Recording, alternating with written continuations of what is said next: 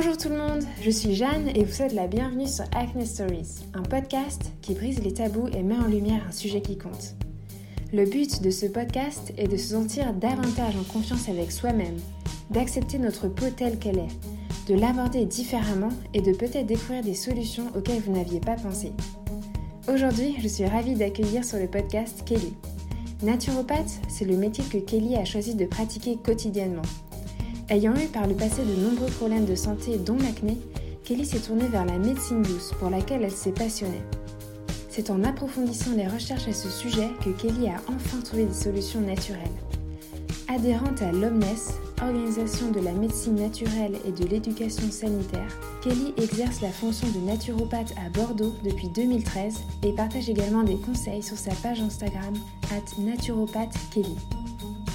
Dans cet épisode de la série En conversation avec, nous allons discuter du rôle primordial de notre alimentation dans notre organisme, à prendre en compte quelle que soit la cause de notre acné. J'ai adoré l'énergie positive de cette conversation qui est une réelle invitation à écouter son corps. Car s'il y a bien une conclusion que je tire de notre échange, c'est le fait qu'il n'existe pas de régime parfait et que chaque organisme fonctionne différemment. À nous d'entreprendre une observation quotidienne. Bonne écoute Bonjour Kelly, merci beaucoup d'avoir accepté mon invitation pour discuter ensemble d'acné et de naturopathie sur Acne Stories. Bonjour, je te remercie beaucoup pour euh, ton invitation à ton podcast. C'est relativement rare de trouver un podcast euh, sur le sujet de l'acné, donc euh, je suis ravie d'y participer et que l'on puisse échanger ensemble. Eh bien, pour commencer, j'aimerais te demander pourquoi l'alimentation a un impact sur notre peau. En effet, tout ce que nous consommons a un impact euh, sur nos cellules, sur notre organisme, mais aussi sur notre peau. Je ne connais pas un seul aliment qui n'a pas d'impact sur notre corps. On peut dire que l'alimentation est notre euh, source de carburant.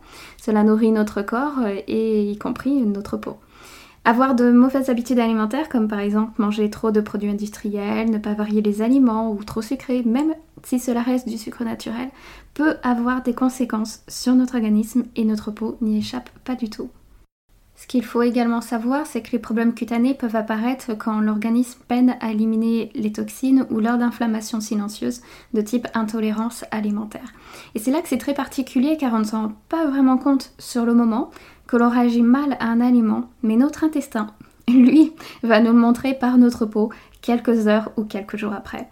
Donc on comprendra qu'il est important de prendre soin de son alimentation pour prendre soin de notre estomac de notre foie et de nos intestins car ce sont eux qui vont absorber les nutriments, éliminer et ainsi avoir une euh, bonne, disons, une bonne élimination est primordiale.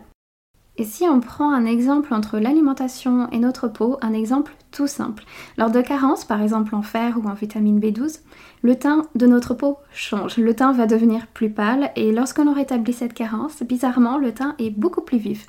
Ainsi, par cet exemple de carence, notre système digestif peut grandement fluctuer l'état de la peau par exemple, lors d'intolérances euh, populaires au gluten ou au lactose, cela peut entraîner une inflammation silencieuse dans notre organisme et, alimenter des désordres. Donc pour certains, cela va se traduire par des rhumes, de l'asthme ou pour d'autres par des problèmes de peau, d'eczéma, d'acné, dermatite. Et certains, malheureusement, cumulent même les pathologies. Donc dès que l'on supprime ces aliments, l'inflammation cutanée disparaît et tout va mieux. Mais bien sûr, j'ai donné l'exemple d'une intolérance aux produits laitiers et gluten, mais en fait, en réalité, les aliments auxquels on peut être intolérant sont très nombreux. Parfois, il s'agit de simplement d'excès d'un même aliment ou d'une même famille, par exemple trop de café, trop de sucre, trop de céréales ou de produits transformés. Tu mentionnes sur ton compte Instagram différentes causes de l'acné. Peux-tu partager tes connaissances à ce sujet? Oui, bien sûr, j'ai à cœur de partager les causes de l'acné car euh, il y a de multiples raisons en fait de souffrir de l'acné et pour certaines on n'en parle pas suffisamment. Tout d'abord, on peut départager les causes en quelques parties, c'est-à-dire l'acné hormonal, l'acné digestif et l'acné lié à notre environnement, tout ce qui est cosmétique, stress, perturbateurs endocriniens, etc.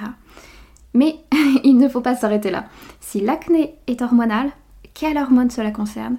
Est-ce qu'il y a un excès d'hormones mâles? D'androgènes, d'androstrénédione, testostérone, DHEA, etc. Est-ce qu'il y a un souci de thyroïde ou bien de progestérone, oestrogène, d'un équilibre entre les deux? Est-ce qu'il y a eu peut-être une prise de la pilule, un diagnostic COPK Et même si on a une acné hormonale, il est important de vérifier l'alimentation.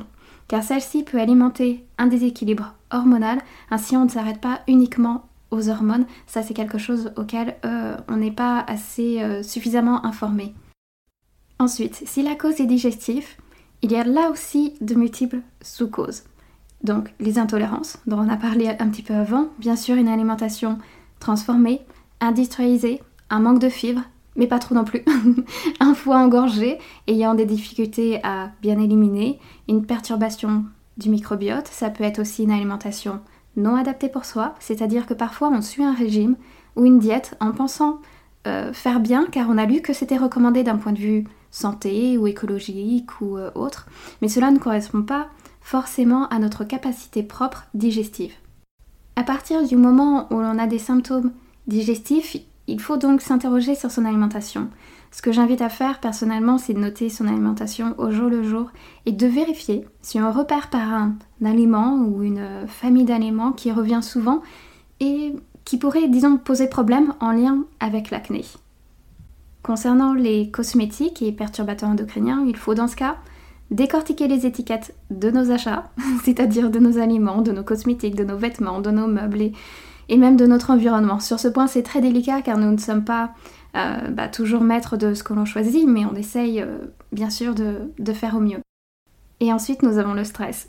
c'est un point important à ne pas négliger car le stress peut perturber le système digestif. Quand on dit qu'on a une boule au ventre lors des stress, c'est pas pour rien. Et cela peut également perturber nos hormones, notamment d'un point de vue du cortisol, une hormone surnommée l'hormone du stress, ou j'aime bien moi l'appeler l'hormone de l'énergie, car c'est grâce à elle que l'on trouve l'énergie pour faire face à un stress.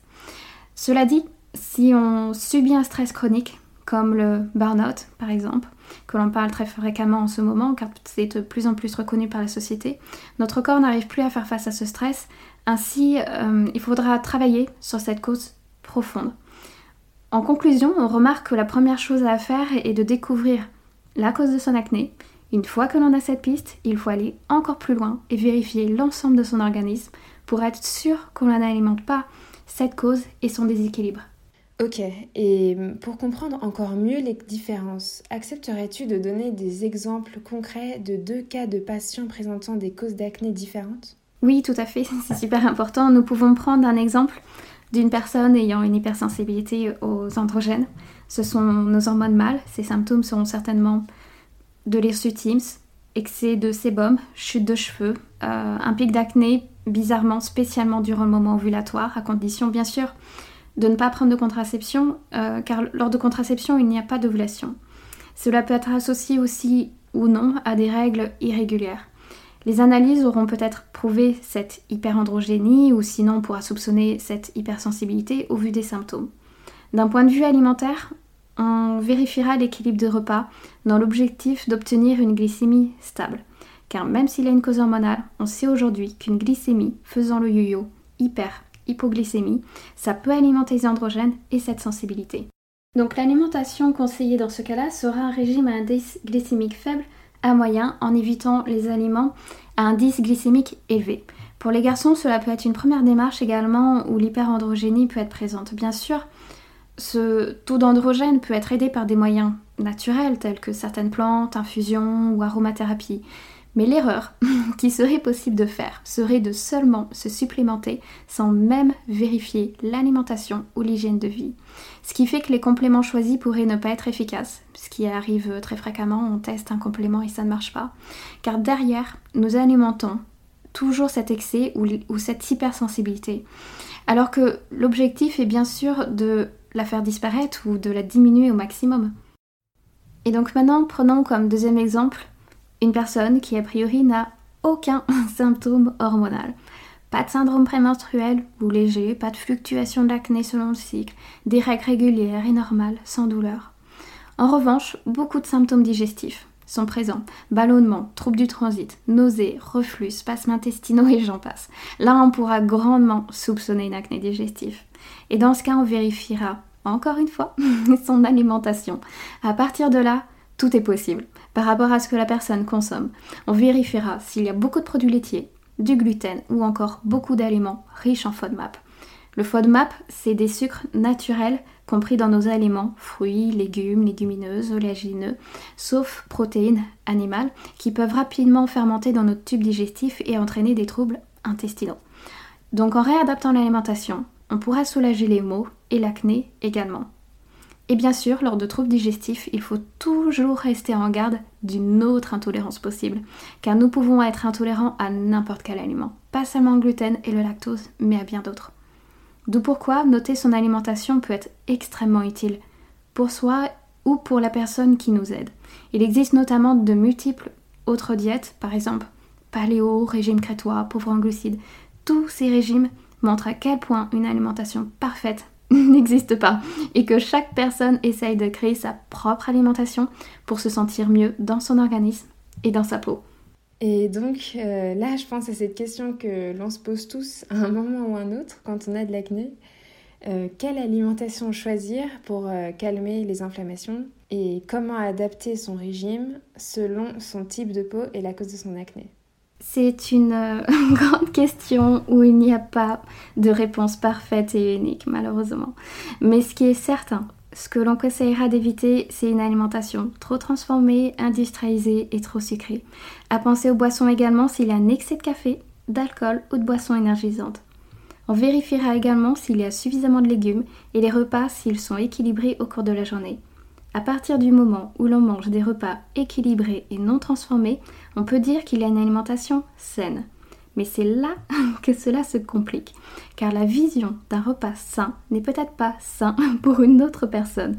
Comme on l'a dit précédemment, il suffit de voir le nombre de diètes qui peut exister pour comprendre qu'il n'y a pas d'alimentation parfaite pour tous. Donc en fin de compte, lors d'acné, il faut choisir une alimentation qui n'entraînera pas d'inflammation cutanée, c'est-à-dire en évitant les aliments qui auront un impact inflammatoire. Et ça, c'est propre à chacun. C'est là que j'aime à dire qu'au fait, tout est possible dans l'alimentation. Il est possible de réagir à divers aliments et dans toutes les familles, c'est-à-dire peut-être un fruit en particulier, ou un légume en particulier, ou une céréale, ou une légumineuse, une noix, etc. La première chose à faire est d'écouter son organisme sa digestion. La deuxième chose, on notera son alimentation au jour le jour pour repérer si des aliments peuvent poser problème. Et si besoin, on réalisera un test d'éviction de quelques jours en supprimant l'aliment que l'on suspecte. On aura ainsi un avant et un après de l'arrêt de l'aliment. Quand je souffrais d'acné sans en connaître la raison, on me répétait souvent d'éliminer les produits laitiers et que je verrai disparaître mon acné. Bien sûr, je l'ai fait, mais cela n'a pas du tout fonctionné. Aujourd'hui, j'en comprends la raison car je ne suis pas du tout intolérante au lactose. Pour ceux qui connaissent mon nom compliqué, je pense qu'il y a un, lien. J'ai des origines polonaises et je pense que cela peut y jouer. Mais j'ai une intolérance plus complexe que j'ai découvert par hasard et je connais aujourd'hui très peu de personnes qui est comme moi et heureusement, j'ai une intolérance aux, graines, c'est-à-dire que les graines que vous trouverez dans le kiwi, dans l'aubergine et dans quelques céréales, quelques pains. Les graines sont très à la mode en plus et sont réputées sains, mais chez moi, si j'insisterais, cela aggraverait totalement mon intestin irritable que j'ai et ce serait pro-inflammatoire. Et pourtant, les graines sont dites saines. Ainsi, la pire bêtise que l'on pourrait faire est de croire à une mode alimentaire sans écouter sa digestion. Si votre organisme ne digère pas un aliment, même s'il vous paraît sain, n'insistez pas. Et si cela vous semble très compliqué, n'hésitez pas à vous faire accompagner par un professionnel qui pourra étudier avec vous votre alimentation et saura repérer des problématiques propres à vos symptômes. Et pour conclure nos conversations, j'aimerais aborder avec toi un sujet assez mis en avant sur les solutions anti-acné. Il s'agit du microbiote et des régimes riches en probiotiques. Pour clarifier un peu les choses, quelle est donc la différence entre prébiotiques, probiotiques et comment cela peut apaiser l'acné? Concernant les probiotiques, nous ne sommes pas tous euh, égaux. J'ai partagé un post récemment où j'expliquais que pour moi, je n'ai jamais eu les résultats escomptés. Pourtant, j'en ai testé plusieurs, mais pour certains de mes clients, les résultats ont vraiment été bluffants et je pense que ça vaut vraiment le coup de tester parce que cela fonctionne tout de même, mais de ne pas insister si les effets sont nuls, voire pire, comme cela m'est arrivé, ça avait un petit peu aggravé les choses. L'important aussi est de choisir la bonne souche. Notre microbiote est un monde complètement à part, encore peu connu. Les recherches à ce sujet sont en constante évolution, car il faut savoir que le corps d'un être humain, une fois adulte, contient environ 100 000 milliards de bactéries qui peuplent notre intestin, notre côlon et notre estomac. Cela fait 10 fois plus que le nombre de cellules humaines dans le corps humain et représenterait un peu plus de 1 kg de bactéries. Bien sûr, toutes ces bactéries ne sont pas nos ennemis. Il ne faut pas en avoir peur. La majorité sont nos amis et nous aident à bien digérer. Elles sont primordiales. Il est possible d'en prendre soin par l'alimentation, par des aliments riches en prébiotiques. Je dis bien prébiotiques car il ne faut pas confondre avec probiotiques. Donc prébiotiques ou probiotiques. Ce que l'on appelle prébiotiques, ce sont des composés contenus dans notre alimentation. Par exemple, via des légumes, des fruits, des céréales complètes, ce sont des fibres qui vont être décomposées par nos bactéries et vont se reproduire. Quant aux probiotiques, ce sont des bactéries qui sont déjà présentes dans l'alimentation de type boisson de kéfir, kombucha, chou fermenté, la fermentation dans ces aliments-là ont déjà été présentes, ça a déjà commencé avant même que nous le consommons. Alors que le prébiotique, cela se passe entièrement dans notre ventre. Et les souches pouvant être intéressantes sur l'acné qui ont été très étudiées, ce sont Bifidobacterium lactis, Lactobacillus rhamnosus, Lactobacillus acidophilus. Donc c'est des noms un petit peu compliqués mais vous pouvez les retrouver facilement sur Google. Mais dans tous les cas, si vous avez une alimentation très diversifiée, relativement saine, sans produits industriels, euh, sans produits sucrés, vous ajouterez suffisamment de prébiotiques par vos légumes, vos fruits, céréales, euh, légumineuses, etc. Ok, super. Eh bien, un grand merci à toi, Kelly. Merci pour ton temps, merci pour tes conseils. Merci à toi, merci d'avoir proposé ce super podcast. J'étais vraiment euh, ravie euh, qu'on puisse échanger ensemble sur le thème de l'acné. Merci, à bientôt. J'espère que l'épisode vous a plu. Si vous avez des questions à poser à Kelly, n'hésitez pas à la contacter sur son compte Instagram, at naturopathkelly. Je vous invite également à explorer son site internet www.naturopathbordeaux.fr dont le blog propose des articles complémentaires super intéressants. Notez que Kelly propose des consultations à distance ou bien à son cabinet situé à Bordeaux. Si vous souhaitez me faire part de votre histoire ou bien d'un simple commentaire, je vous invite à m'écrire sur acnestoriespodcast at gmail.com. N'hésitez pas à partager cet épisode sur les réseaux sociaux et à lui donner une note sur iTunes. Retrouvez Acne Stories sur Deezer, Spotify, Instagram. A très bientôt pour le prochain épisode